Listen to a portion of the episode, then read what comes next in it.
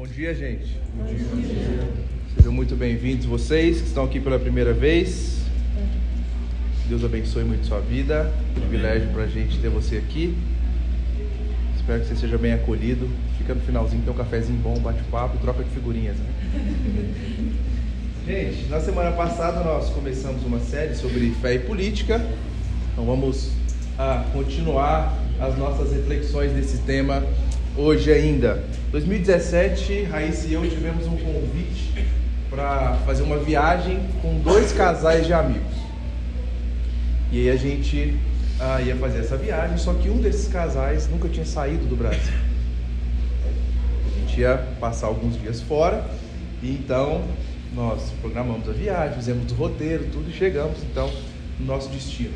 Primeiro dia muito bom, segundo dia excelente, muitas histórias que a gente estava colecionando ali, muita coisa legal acontecendo. Então, um desses, ah, uma pessoa ali do casal virou ah, e falou que precisava comer um arroz com feijão. Está fora do país, né? Comendo que tanta coisa diferente. Eu preciso comer um arroz com feijão. Preciso comer um arroz, feijão, bicho, batata frita. Não aguento mais. Era o quarto dia, ficar mais dias lá. Falei assim, agora o que a gente faz?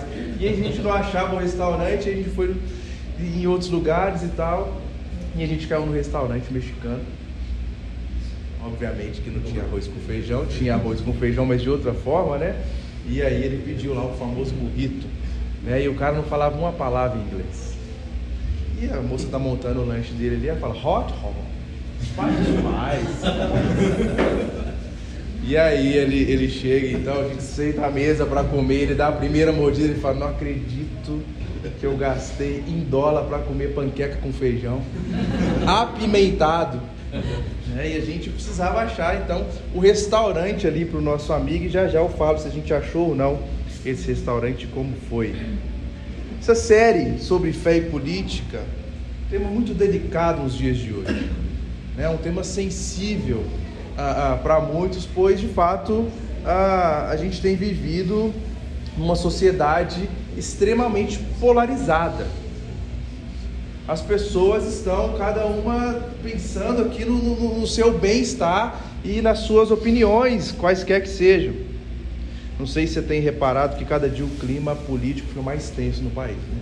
Vai chegando mais perto da eleição, o negócio vai ficando mais. Mais mensagens no WhatsApp vão surgindo, falando não vote no comunista, e outro não vote no fascista, não vote não sei o que. É ou não é? Ou são só os meus grupos? Se for só comigo, eu vou colocar vocês lá. De forma inédita, a gente tem visto também uma apropriação da fé cristã nos dois extremos. Dos dois lados, as pessoas têm feito de Deus um cabo eleitoral. No meu programa de governo, Deus está presente nisso, então você tem que votar em mim. No meu programa de governo, Deus está presente dos dois lados. As pessoas estão polarizadas e, e os grupos de WhatsApp estão fervilhando né? As discussões na internet cada vez mais acaloradas, as opiniões e narrativas têm ganhado grandes proporções. E às vezes eu me pego pensando como que a pessoa tem a habilidade, o tempo de comentar sobre tudo o tempo todo em todos os grupos. É uma coisa impressionante. E, e, e nessa conversa toda, e, e nesse calor todo, e tudo tem acontecido, você vê falta de humildade, desrespeito, intolerância. A sua opinião tem que ser levada como a verdade absoluta. Mas, gente, presta atenção, até isso é bom, sabia? Na quarta-feira nós comemoramos 200 anos de independência do nosso país e algo que temos a, a, conquistado aos poucos nesses últimos 200 anos é o direito à nossa liberdade. Isso é bom. É bom alguém falar o que pensa porque ele está dentro da liberdade dele. É bom falar o que eu penso porque eu estou dentro da minha liberdade. Isso é essencial para a nossa democracia, não é verdade? A gente precisa ter um espaço para as nossas expressões. O grande problema disso, entretanto, é que nós vemos uma apropriação da fé nas narrativas, nas narrativas políticos partidárias, e, e o problema disso é que a esperança das pessoas são colocadas no político ou no programa de governo. Os polos estão falando comigo você terá liberdade, comigo você terá liberdade, aqui no outro você perderá sua liberdade. E quando a gente olha para tudo isso, a gente acaba ah, chegando num momento em que a nossa expectativa, a nossa vida está em alguém ou num programa. Isso é muito perigoso porque isso abre um precedente grande que a gente às vezes não consegue perceber, que é uma esfera influenciar na outra esfera. Uma esfera entrar dentro da outra esfera. Um Estado laico não significa um Estado ateu, mas também não significa um Estado cristão. Significa, como vai dizer Abraham Kuyper, que existe umas esferas e cada esfera trabalhando dentro do que ela tem que trabalhar, ela influencia positivamente a outra sem interferir na outra. E o que nós temos visto nos programas de governo e nas, e, e nas grandes campanhas é que há uma necessidade de falar: o meu vai fazer isso pela igreja. O meu não vai deixar que isso aconteça com a igreja. Gente, essa apropriação é perigosa. Vamos pensar um pouco lá no comecinho da pandemia, em março de 2020. Quando em Santa Catarina e em Nova York, o governo decidiu fechar igrejas. Nós vamos fechar, nós vamos fechar as igrejas. Obviamente que eu, eu, eu quero fazer um, um, um, um parênteses aqui, porque a igreja ela tem que ser a primeira a dar um exemplo na saúde pública e no bem-estar comum. Se tem uma grande pandemia, a igreja deve ah, dar o primeiro passo e dizer: nós não vamos nos reunir. A gente não vai fazer com que isso prejudique a sociedade. Entretanto, não é um papel do Estado chegar e dizer a igreja tem que estar fechada, eu fecho, porque se eu abro para esse precedente, coisas maiores podem vir a acontecer. Essa aproximação pode causar grandes impactos, e é isso que as grandes campanhas têm feito. Nós vamos fazer isso pela igreja enquanto Estado. Nós vamos fazer aquilo. O outro vai te privar, o outro vai te prejudicar. Nós somos a esperança que vocês têm. Mas a minha reflexão com vocês essa manhã é: e se num futuro próximo, médio ou distante, nós perdemos a nossa liberdade de cultuarmos enquanto comunidade? O que a gente vai fazer? Porque as, os dois extremos estão, eles estão falando assim: nós vamos fazer isso para proteger vocês. Nós vamos fazer isso para proteger os cristãos, para proteger as igrejas. Mas e se chegar um momento em que nós, assim como vários países no Oriente Médio, não podem fazer isso que a gente faz hoje? A liberdade que nós temos aqui é algo muito bom e deve ser valorizado. Sim, isso aqui é ótimo, gente.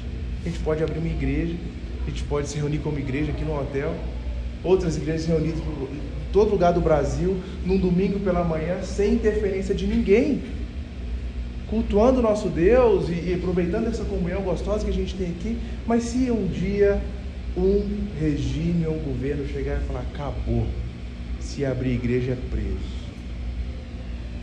vai para o paredão, vai morrer. A minha tese com vocês essa manhã é que a identidade cristã e a vocação da igreja independe de um Estado cristão, ateu ou até mesmo anticristão. Veja, a identidade cristã e a vocação da igreja independe de um Estado cristão, ateu ou anticristão. É preciso falar isso porque a gente acaba se iludindo que eu ter um, um, um representante meu, independente do cargo que for, me representando lá sendo cristão, o Brasil será cristão, gente. Obviamente que não. A gente deixa de eleger pessoas competentes, de colocar gente boa, em detrimento de colocar o outro que se descrente. O marketing já entendeu isso. As estratégias das campanhas já entenderam isso. Existe 70% de cristãos no Brasil aí falando. É muita gente. É muita gente. A gente tem que pegar esse povo aqui, ué. Então vou dizer que eu vou dizer que eu sou um cristão, vou dizer que eu sou um pastor, vou dizer que eu sou isso, aquilo, porque isso vai de certa forma me aproximar desse público.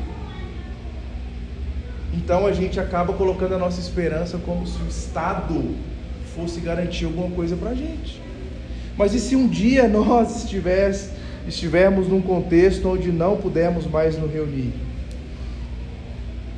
Paulo vai falar, vai nos ensinar um pouco sobre isso lá em Filipenses 3:20. Ele diz: Nossa cidadania, no entanto, vem do céu. E de lá aguardamos ansiosamente a volta do nosso Salvador, Senhor Jesus Cristo. O cristão ele vive num regime de dupla cidadania. Dupla cidadania.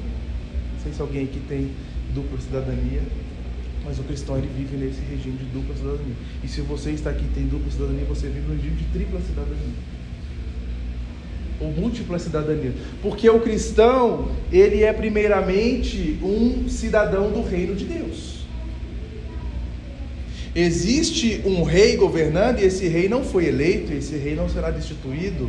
Esse rei, ele age conforme a sua vontade. Esse rei é o nosso Deus. Ele governa com justiça, ele governa em paz, ele governa em amor. Existe processo no reino de Deus. E aí Paulo está falando: nós somos cidadãos, nossa cidadania vem do céu. Nós somos cidadãos, cidadãos do reino. Olha o que Pedro diz: vocês, porém, são povo escolhido, reino de sacerdotes, nação santa, propriedade exclusiva de Deus Assim vocês podem mostrar às pessoas como é admirável aquele que os chamou das trevas para a sua maravilhosa luz. Antes vocês não tinham identidade como povo, agora são povo de Deus. Antes não haviam recebido misericórdia, agora receberam misericórdia da parte de Deus. Isso é tão importante que um dos temas recentes do Enem foi isso. Né? Tem gente que não tem identidade, os indigentes do nosso país. E aqui o texto está falando assim: vocês antes que não tinham identidade, vocês não eram povo nenhum, agora vocês são povo de Deus, nação de Deus, vocês são exclusivos de Deus. Além de cidadãos, vocês são filhos do rei. Então, olhe para essa sua dupla cidadania enquanto um filho de Deus e alguém pertencente ao reino de Deus, essa nação, esse cidadão do reino de Deus, mas também influencia onde você está aqui nesse outro país, nessa terra. Ele nos tirou das trevas, da miséria, da condenação. Nós fomos recebidos pelo próprio Deus no seu nome de Cristo. Essa dupla cidadania, gente, é essencial para a gente alinhar nossas expectativas, reorientar as nossas afeições enquanto a gente está aqui nessa terra. Inclusive como nós olhamos para os governos locais de como nós olhamos para as autoridades deste mundo. Pedro ainda vai dizer, amados, eu os advirto como peregrinos e estrangeiros, olha isso, peregrinos e estrangeiros, você está numa terra que não é sua. Eu estou advertindo vocês para que vocês mantenham distância dos desejos carnais que lutam na vossa alma. Procurem viver de maneira exemplar entre os que não creem Assim mesmo, aqueles que os acusam de praticar o mal verão que o seu comportamento é correto e darão glória a Deus quando ele julgar o mundo. Olha isso. Olha a importância de entender que a sua esperança, a sua expectativa não está no governo local, mas em Isso te dá esperança daquilo que o Deus que governa todas as coisas com justiça está governando aqui também. E ele mostra para você que não é o que você vive aqui, na verdade você vai ser julgado, você vai ser chacotado, você vai so sofrer pressões, mas a sua vida e o seu exemplo, olha só o que, que ele está dizendo aqui, a sua maneira exemplar, a sua vida exemplar, não quer dizer que o cristão de dupla cidadania está à parte do mundo. Ah, agora eu sou um cristão, eu sou um ET, né? Eu não sou dessa terra aqui, então eu também não faço nada, não me envolvo com ninguém. Não. A sua vida exemplar gera impacto na sociedade. A sua vida exemplar gera impacto onde você está. E mesmo quando alguém vier a te acusar de fazer o mal, a sua vida exemplar trará grandes impactos na sociedade.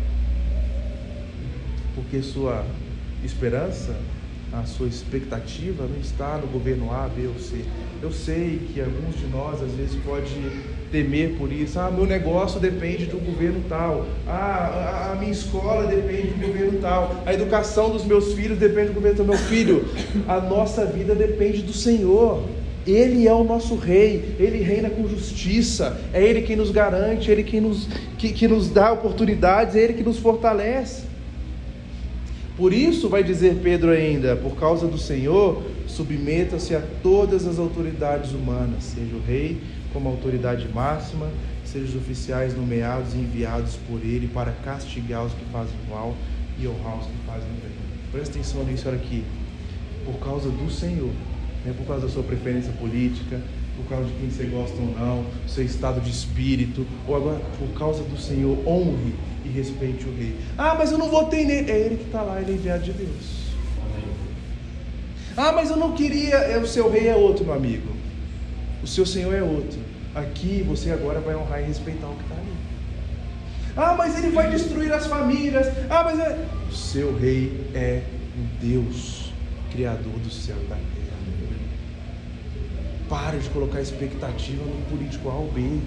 Pare de colocar expectativa no homem. O homem erra, você erra, eu erro, todo mundo erra. E por que, que eu vou colocar minha esperança e expectativa no homem que também erra?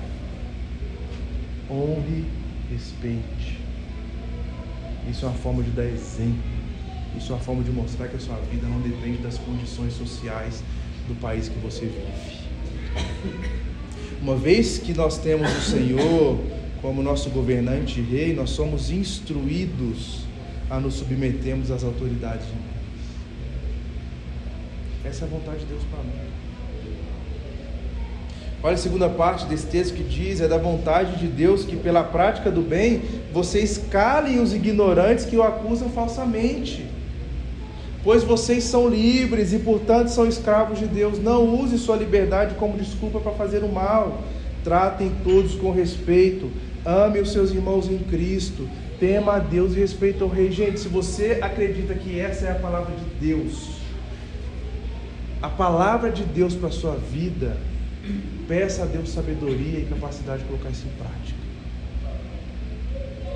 A gente precisa, como eu disse na semana passada, aprender a discordar em amor, concordar em discordar. Você pensa assim, ok, Deus te abençoe, eu penso diferente, ok, Deus te abençoe, mas nós somos parte do reino de Deus. Para que, que eu vou brigar? Para que, que eu vou desrespeitar? Para que, que eu vou entrar no conflito daquilo que não é essencial à minha fé? O meu reino é outro. Eu estou aqui de passagem.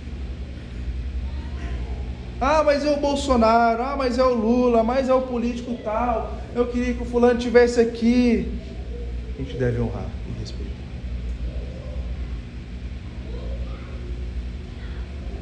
A gente deve honrar e respeitar não pelas nossas preferências políticas, mas porque nós servimos ao verdadeiro Rei e Senhor.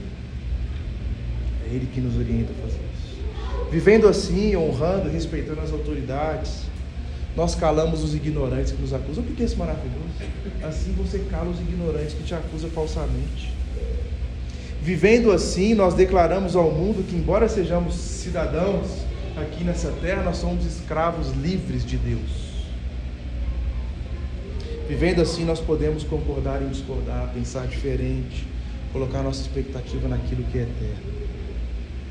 Paulo vai falar sobre isso aos Coríntios, dizendo: se a nossa esperança em Cristo se limita apenas nessa vida, somos as pessoas mais infelizes deste mundo.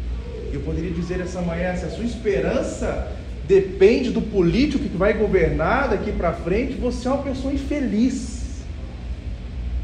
Se a sua esperança está no programa político A, B ou C que vai trazer segurança, conforto e liberdade para a sua vida, você é infeliz, porque essa vida aqui é assim, ó. A vida passa rápido, a vida muda. As coisas são dinâmicas. Um vem, governa bem aos nossos olhos, outro vem governa com injustiça aos nossos olhos. E vai assim a vida toda, mas tem um rei que está permanentemente governando sobre todas as coisas eu vou colocar minha esperança no, no fulano. Não, a minha vida não se limita ao que eu passo aqui. Isso não significa, como eu disse, que eu vou viver uma vida alheia à sociedade. Isso não significa que a igreja é inimiga do Estado, o Estado é inimigo da igreja. Isso não significa que agora eu vou viver dentro de uma bolha. Não, é não obviamente que não. Há instruções claras. E há uma expectativa clara de que Deus espera de mim de você, enquanto cidadãos aqui nesse mundo, aqui nessa terra, mas também dos nossos governantes. Veja o que Paulo fala aos Romanos no capítulo 13: todos devem sujeitar as autoridades, pois toda autoridade vem de Deus, e aqueles que ocupam cargos de autoridade foram ali colocados por Ele. É Deus quem levanta e destitui. Ah, mas o governante mau é alguém que está oprimindo o povo. Deus não está alheio a nada disso. Porque esse governante ele tem as suas funções. Olha o que Paulo vai dizer Portanto, quem se rebela contra a autoridade se rebela contra Deus, quem é instruído será punido. Pois autoridades não causam temor naqueles que fazem o que é certo, mas sim nos que fazem o que é errado. Isso é, é óbvio, né? Não vou passar ali porque tem a polícia ali e o meu carro não está. Ela está ali para fazer o que é certo e para punir, punir o que é errado. Uma vez a gente estava voltando de uma viagem e aí era um enxoval da, da Laurinha. Você tem a cota que você passa na imigração, né? E aí a gente está passando assim e, e, normalmente o pessoal da Receita pergunta: tem alguma coisa para declarar? Naquela vez a gente não tinha nada para declarar. Não. Passamos tranquilamente. Estava vindo um rapaz sozinho. AirPod, iPhone, Apple Watch, cinco malas. Passando, então o cara perguntou: Você tem alguma coisa para declarar? Ele falou: Não cada receita sabe. Aí você vai dessa ferida, o, o rosto do rapaz, o semblante caiu de uma maneira. Se ele tivesse agido de forma certa, ele não seria punido. Tem gente que não quer pagar imposto, tem gente que dá, um jeitinho, tem gente que quer fazer e acha que quando o, as autoridades vêm nos punir, vêm fazer alguma coisa, o texto está falando exatamente: se você faz o que é certo, não precisa ter medo. Haja de maneira correta. Você deseja viver livre do medo das autoridades? Faça o que é certo e elas o honrarão.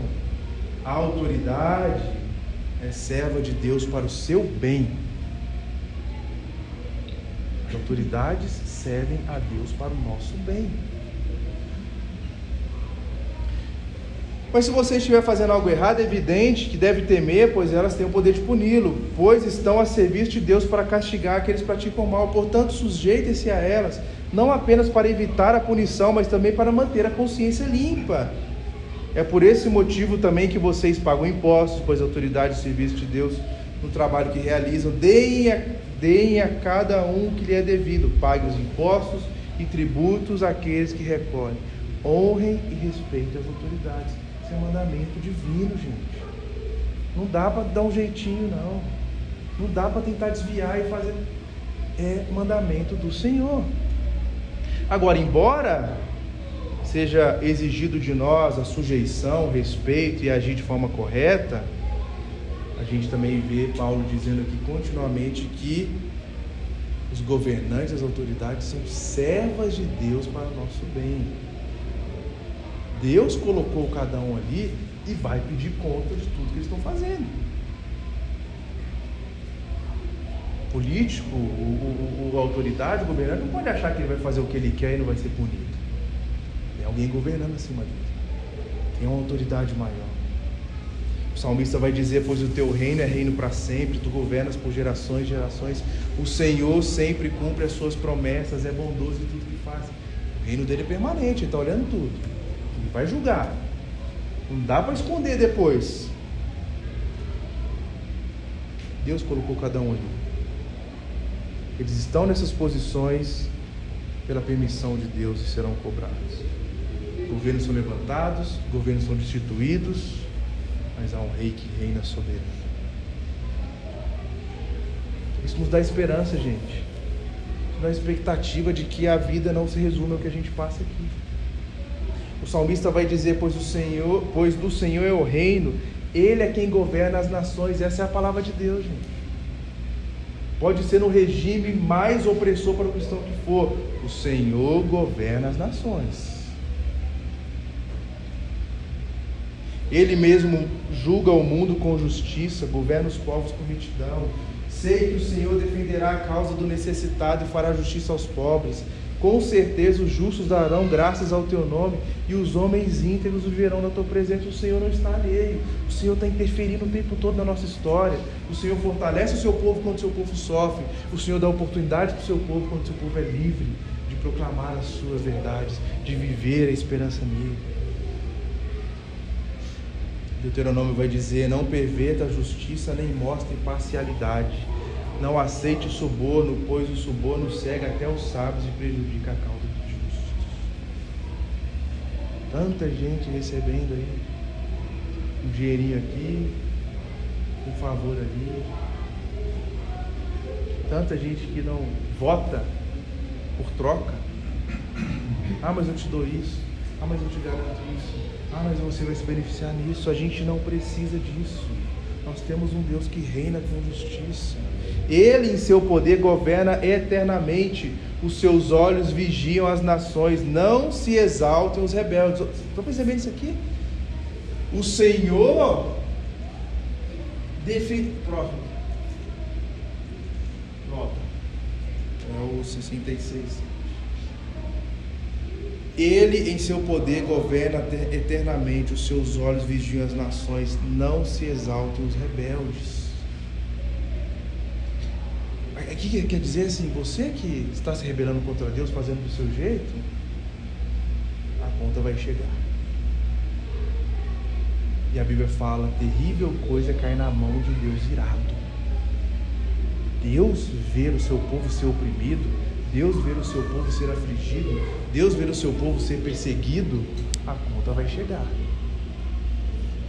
Não queira fazer isso com o povo de Deus. Então, Deus exige de nós, mas também das autoridades. E eu volto aqui à minha questão inicial, então. Se nós nos depararmos em algum momento com um governo opressor que tira a nossa liberdade, que persegue a igreja, qual deve ser a nossa atitude? Precisa responder essa pergunta. Qual deve ser a nossa atitude? Ao comentar o capítulo 13 de Romanos, esse que a gente leu há pouco, John Stott diz: Nós devemos submeter-nos até o momento em que a obediência ao Estado passa a implicar desobediência a Deus. Mas se o Estado exige aquilo que Deus proíbe, ou então proíbe aquilo que Deus ordena, então, como cristãos, nosso dever é claro: resistir, não nos sujeitar, desobedecer ao Estado a fim de obedecer a Deus. A nossa cidadania celestial está acima de qualquer coisa. Se o Estado exige aquilo que Deus condena, eu vou desobedecer ao Estado. Isso pode vir a, a gerar graves consequências para mim? Pode. Mas a minha vida não se resume ao que eu passo aqui.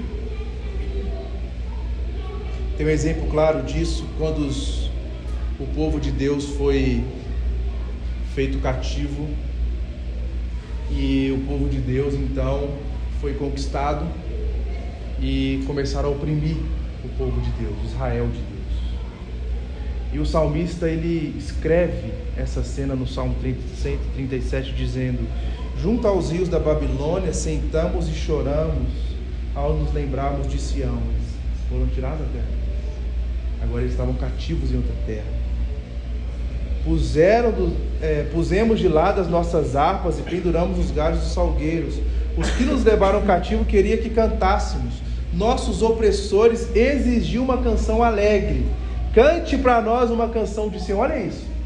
Além de prender, além de oprimir, fala assim, agora vocês vão cantar. Canta a música que cantavam lá. A gente quer ouvir.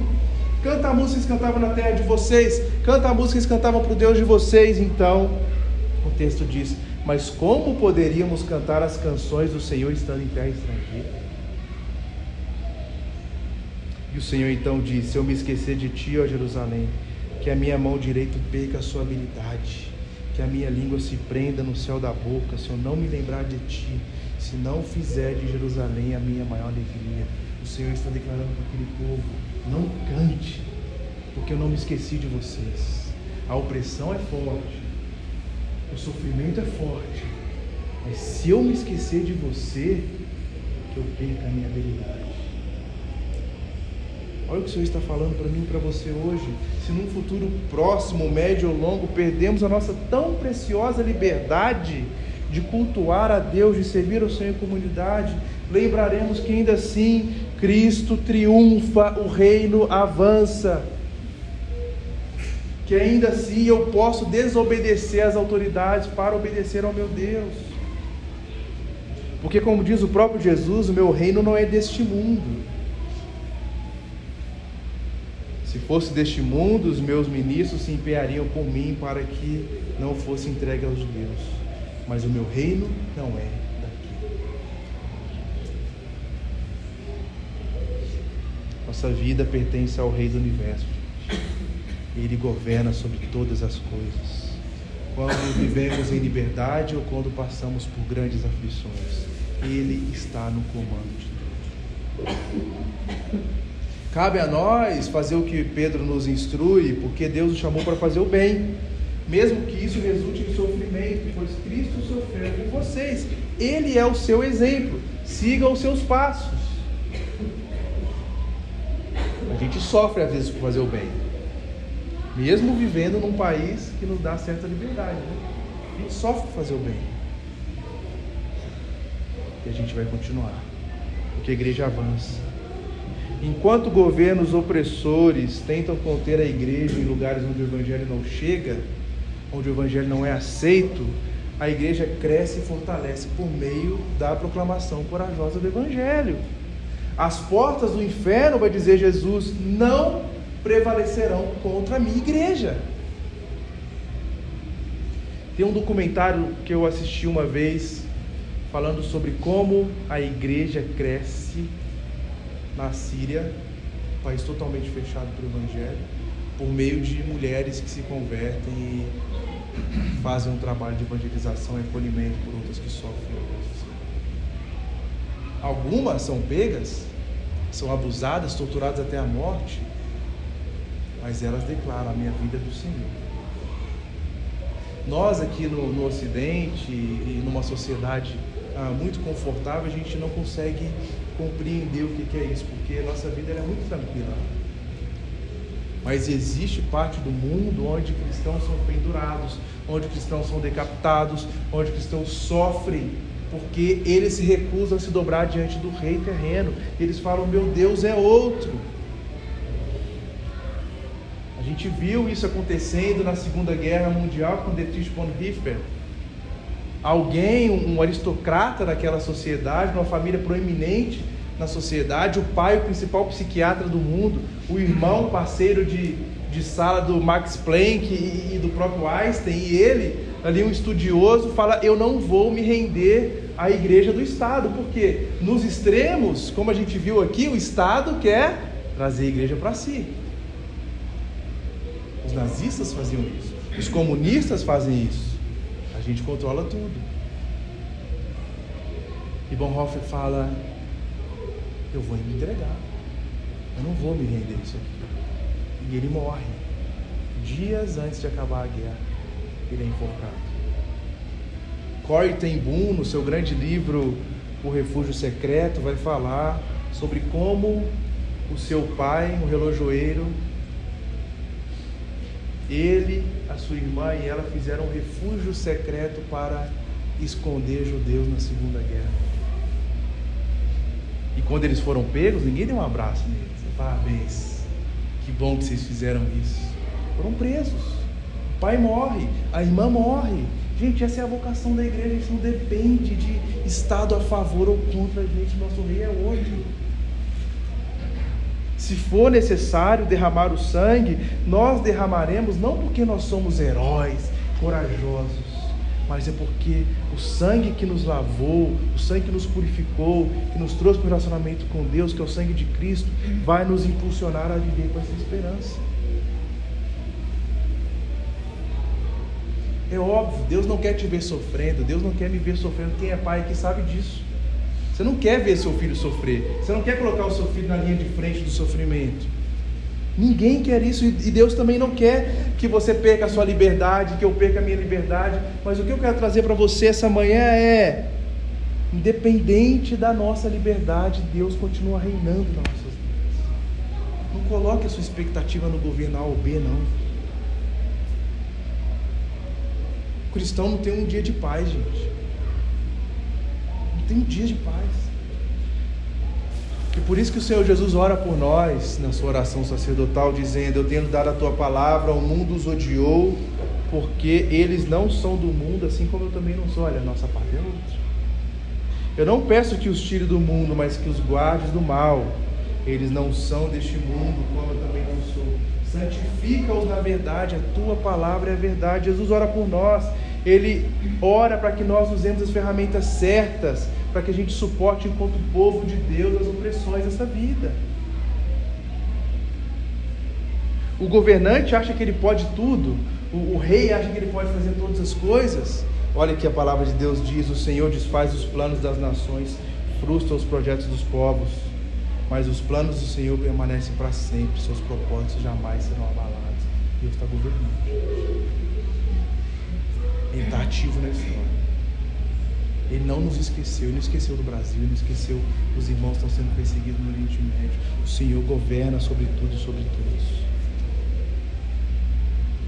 salmista vai declarar: nossa esperança está no Senhor, Ele é o nosso auxílio, o nosso escudo, nele o nosso coração se alegra, pois nele confiamos. O teu amor, que o teu amor nos cerque, que o teu amor nos cerque, pois em ti temos esperança. Você consegue ver isso aqui? Olha essa declaração do salmista. Agora há pouco o povo se vê oprimido pelos babilônios o povo se vê cativo ali contra os inimigos de Deus, e agora ele está falando assim: Senhor, nossa esperança está no Senhor.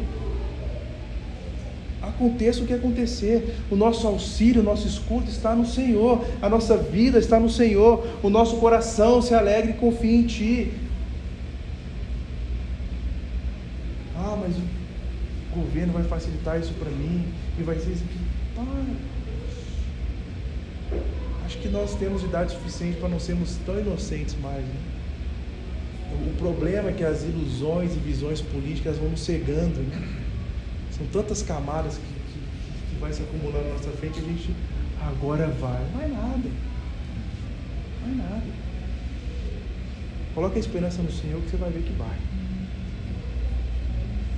Concluindo essa mensagem, salmista, ainda no Salmo 33, diz assim: Como é feliz a nação cujo Deus é o Senhor, cujo povo ele escolheu para lhe pertencer. Esse é um dos textos mais mal utilizados no nosso país. Eu sei que você já viu alguma campanha com esse texto. Algum político que se diz cristão já colocou isso aqui. É um dos textos mais mal utilizados. Muitas pessoas leem esse versículo achando que o presidente cristão, ou um governador cristão, ou um político cristão vai garantir a sua liberdade. Eu sou cristão, estou governando a nação, feliz a nação onde. Muitos leem e colocam a esperança que, tendo cristãos ali, o Brasil vai atrair as bênçãos de Deus para nós.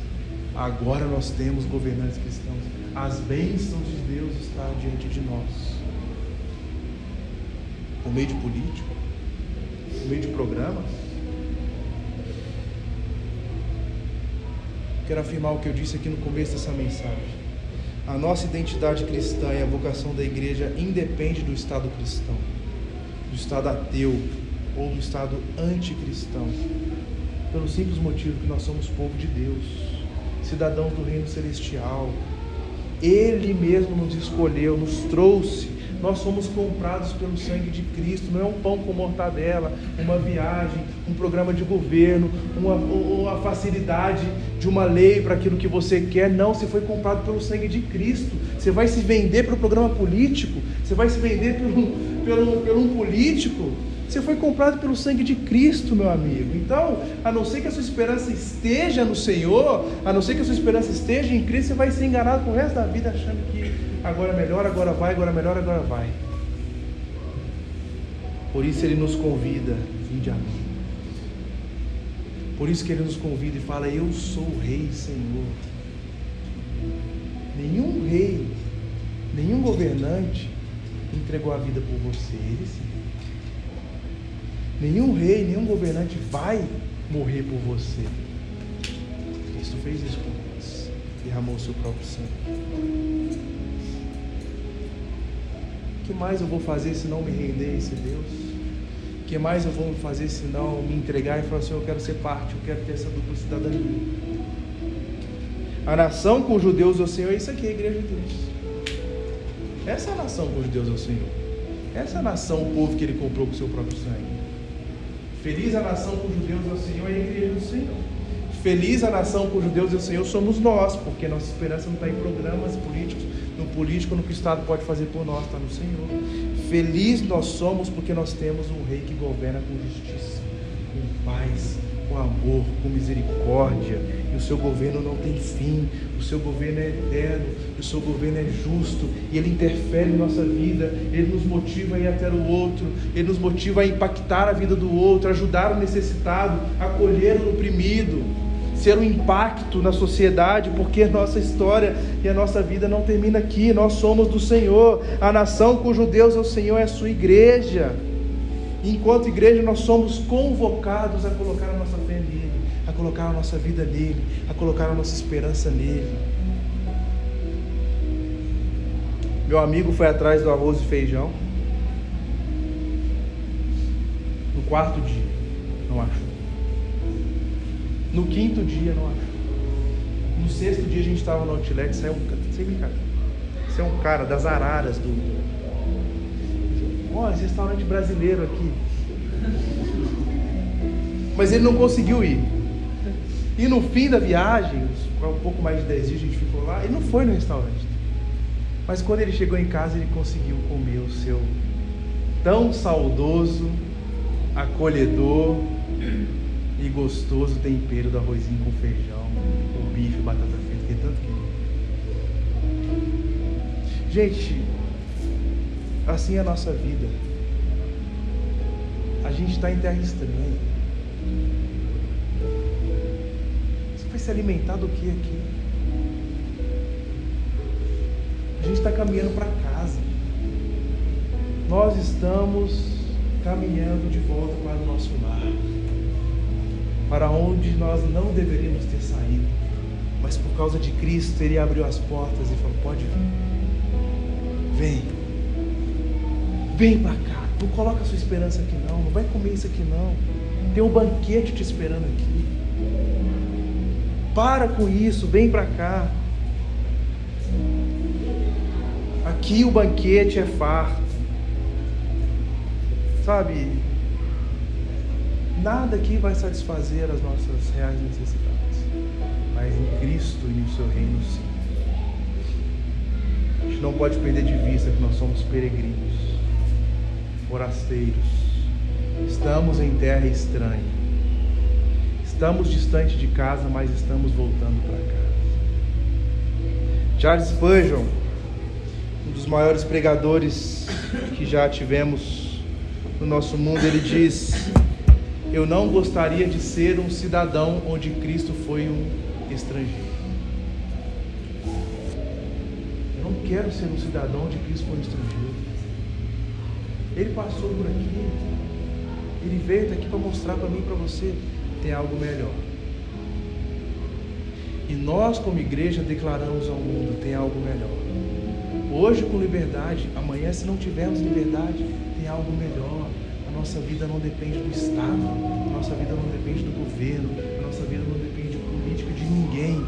Nós dependemos de Cristo. Amém. A não ser que a sua esperança esteja nele, você vai ficar tentando. Então, hoje é o dia, se você ainda não fez isso. Se entregue aí. Se renda aí. Caia no seu colo. Desfrute do seu abraço, do seu consolo. Desde que ele reoriente as suas afeições, as suas expectativas. Desde que ele fale a você: olha, isso aqui você vai tentar, tentar, tentar e vai se frustrar, mas em mim tem segurança. Eu governo com justiça. O meu reino é o reino de paz. Então se entregue a Ele. Mas para se entregar, Ele diz para mim e para você: vai tirando esses ídolos do caminho aí. Eles têm que ser destronados. Esse aqui, esse aqui. Ele é o Senhor que reina. O único Senhor que deve reinar nas nossas Amém? Vamos orar. Pai, obrigado pela tua palavra, Senhor. A tua palavra nos mostra que, embora nós criemos várias expectativas, coloquemos a nossa esperança naquilo que passa, o Senhor permanece. A tua palavra nos mostra que o Senhor é o Rei justo, amoroso, misericordioso, pacífico. A tua palavra nos mostra que o Senhor nos coloca aqui, mas com a nossa mente, o nosso coração na eternidade. Reoriente as nossas afeições, reoriente as nossas expectativas, reoriente os nossos propósitos no Senhor. Que seja Cristo aquele que governa nossas vidas. Que seja Cristo aquele que renova a nossa esperança. E enquanto estamos aqui, Pai, como cidadãos do Teu reino, o Senhor nos deu o privilégio, a liberdade e a alegria de impactar as pessoas que estão perto de nós, a sociedade. Nos oh Deus, oportunidades reais de, como igreja, proclamar ao mundo que, independente de quem governa a nossa nação, o nosso Rei é o Senhor.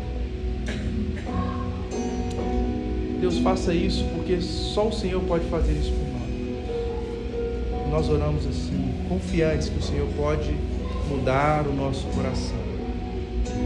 Que o Senhor pode nos usar como um bom sinal, como um bom testemunho daquilo que o Senhor é, para que outros venham ter a esperança que nós temos. Em nome de Jesus. Amém. Deus abençoe.